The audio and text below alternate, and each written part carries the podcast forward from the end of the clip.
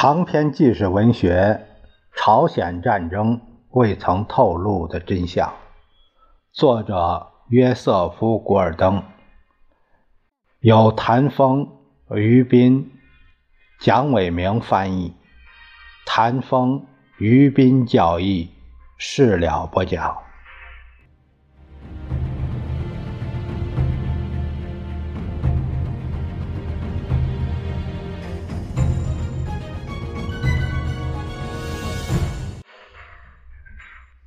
我们继续第二十章的内容。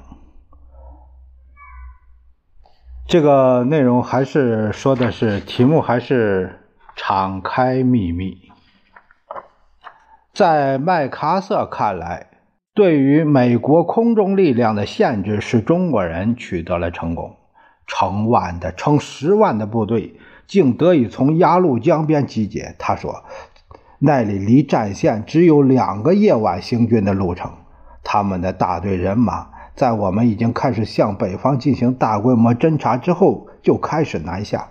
当然，大规模侦察就是指麦克阿瑟惨败、惨遭失败的回家过圣诞那个战役。这番话使拉萨尔迷惑不解，他对国际法是略知一二的。我好像并不认为我们可以在他们进来之前就轰炸他们。呃，这件事儿我不太明白，麦克阿瑟也不太明白。什么事儿，参议员？呃，你说要是能允许你在他们跨过鸭绿江之前轰炸他们，但是中中国军队要是能允许我在他们跨过越鸭绿江之前就轰炸他们，蔡元，他们就永远跨不过鸭绿江。马卡瑟回答说：“轰炸本来可以重创中国人的后勤基地，并使他们不能大举进攻第八集团军。”拉塞尔对他所听到的回答并不喜欢。我知道了，当然我看到了他们在跨江之夜没有轰炸他们而给你带来的障碍，但是在他们跨江之前就轰炸他们，这这确实是一件很危险的事。这位参议员给了麦克阿瑟一个机会，让他从他先发制人的轰炸主张上下个台阶。当然，在他们亮出他们的牌之前，即他们进入战争，并从而加剧中国和我们对抗之前，你本来是不主张轰炸他们的，是不是，将军？他确实会主张轰炸鸭绿江边似异乎寻常的集结的部队本来是集结在台湾对面的。当他们撤离那里并北上时，我本来可以警告中国：如果他要干涉，我们就把它看作是战争，我们就可以轰炸他，并采取任何可能的步骤来防止干涉。这就是我本来可以做的，而且在我看来，这就是在常识支配下我们应该做的。麦克阿瑟又一次明显的前后矛盾了。一九五零年十月，在答杜鲁门总统的一个直截了当的问题时，他说：“中国人不会干涉。”在威克岛，麦克阿瑟只字未提。他要求得到允许来轰炸任何异乎寻常的集结的中国人。现在六个月之后，他却对一个当时他不认为是问题的问题做出马后炮式的结论，并暗示是华盛顿。某种未知的势力否决了他根本就不曾要求过的特殊权利。接着，麦克阿瑟对他的回家过圣诞的公式做了长篇大论的辩护。他再次想把这个公式解释成是对中国人实力的一次试探。当我们前进时，我们对他们进行打击，效果极大；或者说，他们打我们，我们就撤退了。那种关于我军溃不成军的后撤和被打得落花流水的说法，是一种有史以来对真相有最粗暴的歪曲。这些部队撤退时秩序井然，队形壮观，这从一开始起就是一场有计划的撤退。整个向后的运动是是一项战略运动，就是我知道中国部队在那里，我也不会有任何改变。在成为报纸下午版的大标题的另一番讲话中，麦克阿瑟公开声称，蒋介石的国民党部队同我打的赤色军队完全一样，极为出色。在战争开头的日子里，麦克阿瑟愿意留着国民党部队去捍卫台湾，但是后来他们又可以在朝鲜派上很大的用场。如果他们不是被链子拴住不放的话。这个这句话，这这个作者下边有个备注，他说：“这样，麦克阿瑟就为美国政治语语言中加进了一个新词儿，在以后三届总统竞选中，公众就听到关于蒋介石，呃，关于给蒋介石松开链子的说法。哎呀，这太难听了！这本来会是一幅百分之百不一样的图景。”他说：“如果是。”呃，拴住，如果不是被链子拴住不放的话，啊，本来应该是一幅百分之百不一样的图景。关于在中国军队未进朝鲜之前就轰炸他们这一点，拉塞尔参议员同麦克阿瑟观点不一致。虽然他对此未加声言，但已有所暗示。除此之外，他对这位将军还有比较客气的，这位优雅有礼的。佐治亚人并不是一点就着的暴躁议员，实际上他的提问引导麦克阿瑟信口开河、侃侃而谈，这正是盘问者的乐趣所在。在拉萨尔看来，麦克阿瑟说的越多越好，那些心怀敌意的提问者只需等待时机就行了。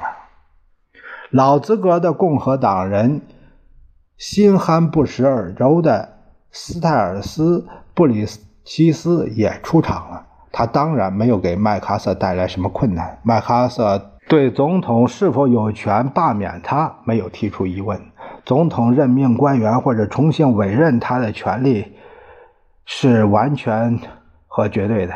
我不必做出任何理由或者其他什么东西，这是我们制度中所固有的。因此，布里奇斯确信麦克阿瑟从未违抗过任何军令。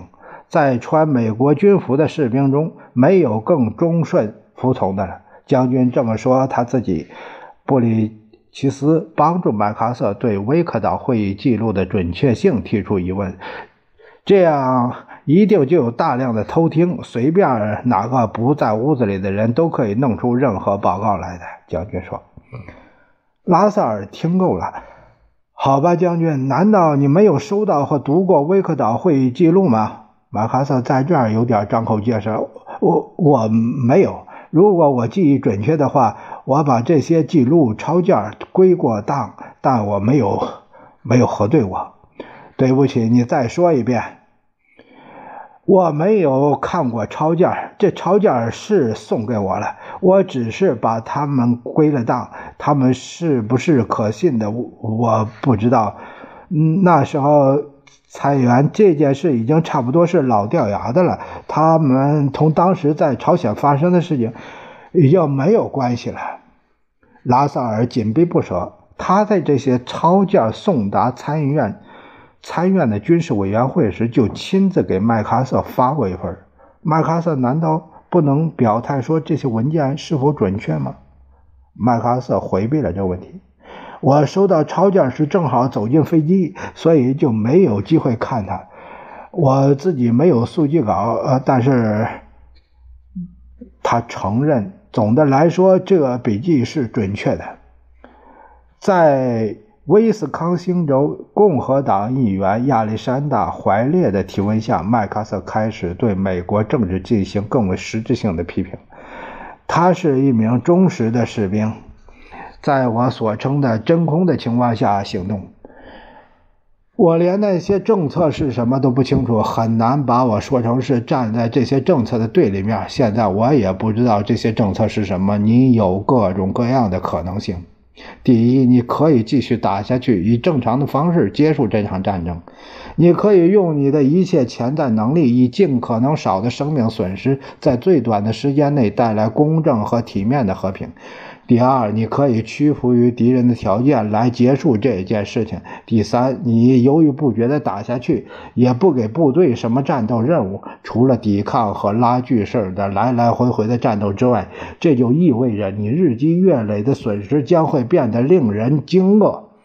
在朝鲜落下来的不仅仅是尘土，参议员，这是美国人的鲜血。在马歇尔将军看来，麦克阿瑟的“美国人的鲜血”之说，是这位将军所能说出的最可耻的话了。一个士兵是很容易被人弄得自感悲哀的，尤其是当他处于最不喜欢、最无吸引力和最危险的境地时，尤其是他被要求在一个很长的时间里做一项极大的努力时，更是如此。马歇尔认为麦克阿瑟的讲话伤害了马修·里奇威大军的士气。但是麦克阿瑟的询问者们没有一个对正在浴血奋战的士兵的安危表示关心。对参议员怀烈来说，一个更要紧的，也是开拓责任的问题是：麦克阿瑟对四十年代末美国对华政策的制定是不是曾经有所注意？没有，他回答说。只是有过一次邀请，在一九四六年，请他出席国会一个委员会的会议。这一邀请令麦克麦克阿瑟无法接受，因为当时他在日本有公务在身。华盛顿当局没有一个人问过他的意见。怀烈显然认为这一疏忽是极大的失策。你知道美国还有什么人能有你这样在东方的广阔经历，了解东方各个不同的国家呢？你认为还有什么别的人能像你那样，在那里生活的如此长久，了解那里人民的各种不同因素和不同背景以及他们的哲学呢？麦克阿瑟自谦自让：“您这是过奖了，参议员。”我想我在远东所生活的时间，可能同我所知道的任何人在美国担任一项公职的时间一样长。至于我是否从中从你所指的智慧中有所获益，又是另一回事了。对于战后的中国，他本来可以提出什么样的高见呢？他可以协助中国的保守政府以遏制共产党浪潮的增长。共产党和蒋介石之间进行妥协的机会，就像油和水能融合在一起的机会一样少。在短暂的午休时，就是三明治送到了听证会场。哎，麦克阿瑟漫不经心的他说起来，他希望下午的会议能够短一点，因为当晚他在某个地方还有一个约会。将军打算只在委员会上花一天的时间，这是。委员会大感意外。据一位工作人员说，参议员们认为他表现得过于专横，他总不能在一天的会上囊括整个战争。当委员会复会时，参议会的莫尔斯反对麦克阿瑟在只有一天的作证之后就离去。没有一个参议员曾经花时间来研究五角大楼那些意义的电报。莫尔斯自己的盘问就花去了不止三个小时，除非我们把这件事儿进行到底，他说，否则这无论是对将军还是对美国人民，或者是对其他有关方面来说，都是不公正的。拉塞尔主席同意了，但是他对麦克阿瑟也表示了歉意。我们尽量不愿意以任何方式来给您造成不便。我知道您也会尽量给本委员会以时间来把这件事情搞清楚。南方人绵里藏针的弦外之音仍听得出来。麦克阿瑟没有进行争辩。下午开始一段时间里，麦克阿瑟比较好过。共和党人提出的问题给了他不少机会来鞭挞政府。政府企图不使朝鲜冲突发展为全面战争，就在军事行动中推行了一种新概念。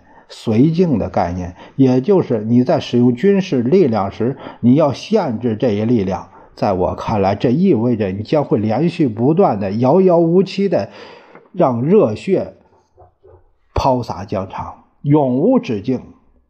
如果联合国盟国在朝鲜战争中不支持美国，有必要的话，他就独立把战争。继续下去。如果世界上其他国家还看不清楚，在导致欧洲发生第二次世界大战的绥靖之后，又一个绥靖正在走向何处？如果他们看不清他们在亚洲的道路走向何方，那么我们最好是保卫自己，并且单打独斗下去。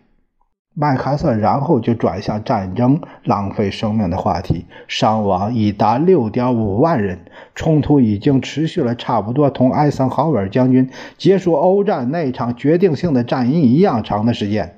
如果政府仍然继续其犹豫不决的方针，就会成千上万、成千上万、成千上万美国人的生命丧失。那么最大的问题就是这些鲜血的责任何在？这一点我有十分把握，这一责任将不会落在我的肩上。麦克阿瑟接着说：“必须通过军事上的胜利，以尽量快的方式来结束武装冲突。如果你不这样做，如果你打击不利，如果你在使用军事力量时实行绥靖，你就注定要遭到灾难。”参议员莱弗里特。索顿斯托尔问：“如果政府实施了一月十二日的五点计划，呃，战争会不会扩大到满洲和中国呢？”麦克阿瑟承认这有可能。我并不认为，如果你实行我所主张的措施，你就一定要把冲突的区域限定在朝鲜。但是我相信，这会给你一个机会，在敌人集结着准备打你的地方打击他们。然而，麦克阿瑟一再重复说，他并不主张在中国使用美国地面部队。随着午后时间的消逝，质问的程度强硬起来。该轮到年轻的民主党参议员们对付将军了。这是第一轮，每人十分钟，顺序依资格深浅而定。是这样的，在此之前，五角大楼参谋部的军官们已经向有交情的委员们。提供了问题，指出哪些地方麦克阿瑟歪曲了记录，或者是比较脆弱。例如，德克萨斯的新人参议员林登·约翰逊就通过连珠炮的提问，在麦克阿瑟断言参谋长联席会议支持一月十二日选择方案的这一点上，把他揪住不放。约翰逊显然知道麦克阿瑟错了。参谋长联席会议列出的这些选择方案是为美国一旦被赶出朝鲜时所用。精明厉害的约翰逊让麦克阿瑟信口开河，他知道这个陷阱现在已经设好，可以随时按民主党的意愿发挥作用。下面这个作者有个备注：就约翰逊还使麦克阿瑟坐立不安的是，他问道。麦克阿瑟的建议是否要求把当时规定的武装部队和普通军训的人数从三百四十六点二万人的限额再提高？麦克阿瑟以不知道这个两个问题为由进行了辩解。我对普遍军训的问题从未加以任何考虑。事实上，麦克阿瑟对这两个问题都有过充分的考虑，从而知道他的共和党。朋友们都反对这两点。参议员莫尔斯，呃，他说他准备好像一名律师那样来探求理论。在另一个问，他在另一个问题上把将军逼入了一个坚固的阵地。将军三月二十四日要求中国人投降，否则就将其歼灭的声明，是否给杜鲁门几天前关于政府和平倡议的电报造成了危害呢？杜鲁门的行动无论如何跟我的声明毫不相干。麦克阿瑟坚持说：“呃，总统一直在试图伸出和平触角。要是参谋长联席会议或者其他任何人证实麦克阿瑟给中国领导人的通告同他的解职有何相干的话，他将会大吃一惊。”约翰逊和莫尔斯的问题虽然尖锐犀利，但远未形成对麦克阿瑟的正面攻击。先前的几位询问者出于对麦克阿瑟将军威望的尊敬，表示礼节性的欠身致意。然而，康涅狄格州参议员布莱恩·麦克马洪却不肯凡神施行。麦克马洪当时是原子能联合委员会主席，他对核战争的恐怖以及当时美国无力同时在亚欧打仗的情况，同华盛顿的任何人一样了如指掌。据对外关系委员会一位年轻的助手帕特·霍尔特说，议员衣帽间里关于用核弹炸中国佬就可以结束朝鲜战争的窃窃私语，使麦克马洪如入噩梦。麦克马洪以他内行人对于核能力的了解，认识到真正的对手是苏联，中国人没有核武器。麦克马洪认为，朝鲜战争是一个附带事件，主要事件的旁枝末节。他认为，麦克阿瑟的建议使美国走向了主要事件。麦克马洪已经做好了他的会前准备，他已经听了麦克阿瑟的讲话，从林登·约翰逊以及其他议员设下的圈套中获益匪浅。他一开始就说，他不想任务为他打算占用的时间表示歉意，因为我们是在这里讨论我们国家的存亡，这意味着文明本身的命运。他转向麦克阿瑟将军，我们是不是面临着处于共产党俄国？野心之中的全球性问题呢？毫无疑问。啊，麦克阿瑟是他回答。我设想，你对这个问题提出过很多想法吗？麦克马洪问。麦克阿瑟显然感到他在他是在被引向一条方向不明的道路。他没有立即回答。你听到我的话了吗，将军？是的，是的。我提出过，先生。因此，呃，当然，主要的注意力是放在我自己的战区。请再说一遍。当然，主要的注意力是放在我自己的战区。我的责任是在我自己的战区。这很对。正如你今天有三四处提到的那样，你是战区司令官。我相信你对参议员约翰逊说过，作为一个战区司令官，你对普遍军训或者对我们全球防务应有的部队数量方面，在你脑子里没有过设置过数量。这很正确。这个问题不在我的责任和权限之内，将军。因此，我这样理解：你在你自己头脑中。并没有清楚的形成。如果俄国人决定对我们发动全球战争，我们应当如何来进行一项全球防务？我有我自己的看法，参议员，但是这些不是权威性的看法，我不愿意来讨论他们。据我的理解，我在这里对是讨论我自己的战区，其他的权威人士拥有一切责任和权利。而这些不是我的，因此我不想肤浅地把自己插进这些讨论中。麦克马洪已经使麦克阿瑟承认，一个战区司令官并不拥有广博的知识，其权威则更少。没有这个广博的知识来协调全球军事战略，实际上他是一个仅仅对世界一部分负有责任的持矛士兵。喜欢也罢，不喜欢也罢。华盛顿的人们拥有道格拉斯·麦克阿瑟更广泛的权威。现在，麦克马洪给将军以迎头的痛击。将军，我认为你相信我们按照你的建议去做的事情，不一定会把苏联带入一场战争，是不是这样？我是这样想的，相信的。将军，请设想一下，假如你是错的。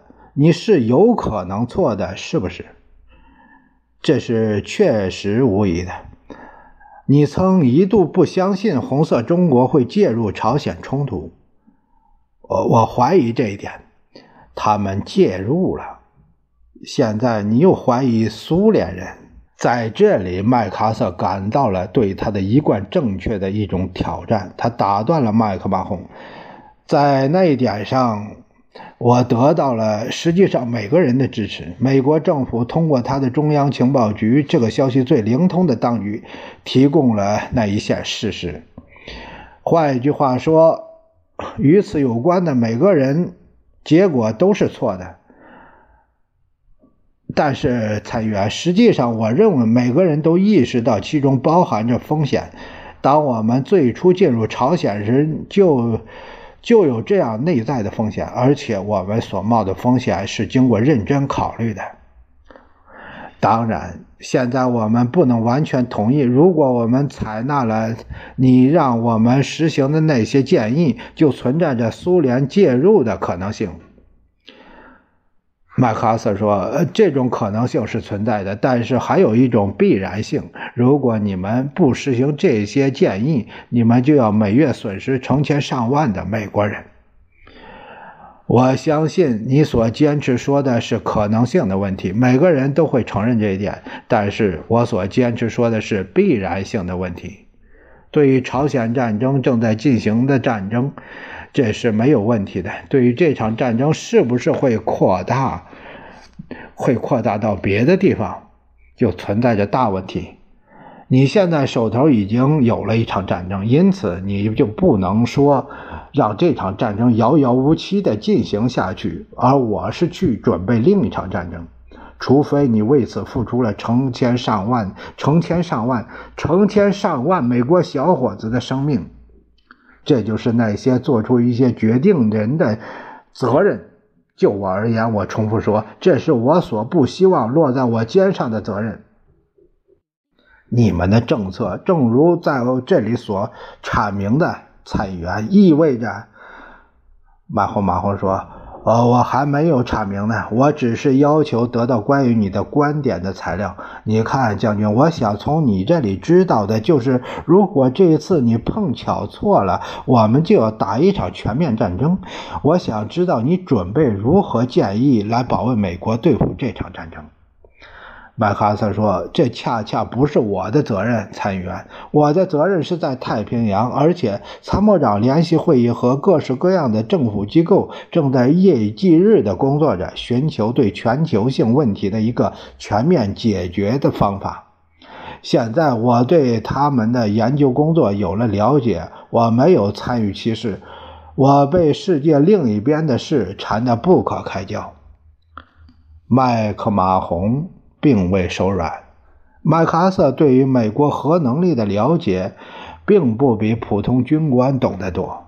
麦克阿瑟曾经询问过在我自己的战区使用原子弹的潜在可能性，但是他说从未建议过要使用它。麦克阿瑟没有提起他在1951年1月曾经主张过要在鸭绿江沿岸设置放射性废料禁区。虽然将军不太熟悉苏联核能力的情报，但是他没有把敌方的核武器看作是朝鲜的一大威胁。我一分钟也不能相信敌人有可能或者倾向于在朝鲜或中国使用他有限的核武器。麦克马洪接着又使麦克阿瑟承认他对民防计划只是一般性的有所了解。麦克马洪说：“你是否考虑过？”俄国人通过原子破坏对美国以及要害工业中心发动一场偷袭的可能性呢？麦克阿瑟说：“只是一般性的。”再说一遍，这不是我责任的范围，参议员。我知道，将军，我只是想介绍一下若干考虑，这是参议长联席会议以及总司令必须时刻考虑的，以决定在任何特定战区应当采取何种行动。麦克马洪继续深挖，他提醒麦克阿瑟关于几天前政府的一项声明，这个是这个声明是由动员局局长斯图尔特·福明顿所做的。也就是在1953年以前，美国还不能强大到足以抵抗苏联的袭击。麦克阿瑟打断他的话：“那么，在两年之内，美国小伙子们在朝鲜的伤亡率将会是多少呢？”麦克马洪他回答说：“那么，将军，我问你，如果他们搞一次原子袭击，我们在华盛顿特区的死亡率将会是多少呢？”更不用说是在为深入中国的部队提供后勤支援时，将在空中和海上送命的那些美国小伙子了。麦克马洪希望在我们投入一项可能把我们猝不及防地带入危险境地的事业中去之前，要停下来看一看，听一听，看看我们究竟在哪里。麦克阿瑟说。参议员，我唯一想做的就是解决在朝鲜的事情。我相信他会有一个决定性的结局，而又不带来第三次世界大战的灾难。战争还要继续打多久？带来更大的风险。如果我们实行绥靖的话，这就是我要全部说的。我说这些时，强烈的意识到，朝鲜今天正进行了一场悲惨的杀戮。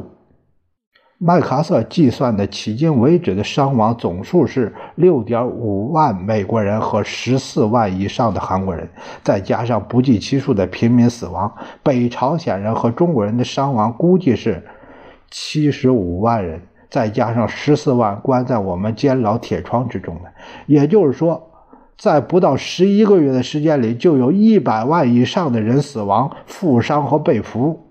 麦克阿瑟说。我从未见过这样的浩劫。我想，我见过的鲜血和灾难不亚于任何活着的人。上一次我在那里时，我的肠胃都紧缩了。在看到那些废墟、那成千上万的妇孺和的一切时，我呕吐了。那么，你们是否准备用任何狡辩的理由或可能性，把一切再继续下去呢？你们要干什么？我再重复一遍。这个问题，我们的朝鲜政策是什么？如果你们无限期的进行下去，你们就要使一场大屠杀永载史册。这样的杀戮是我在人类历史上闻所未闻的。你们的整个倾向一直无所作为，而只是在那里打仗、牺牲、流血。我认为我们应当做出某种非常的努力。来结束这一切。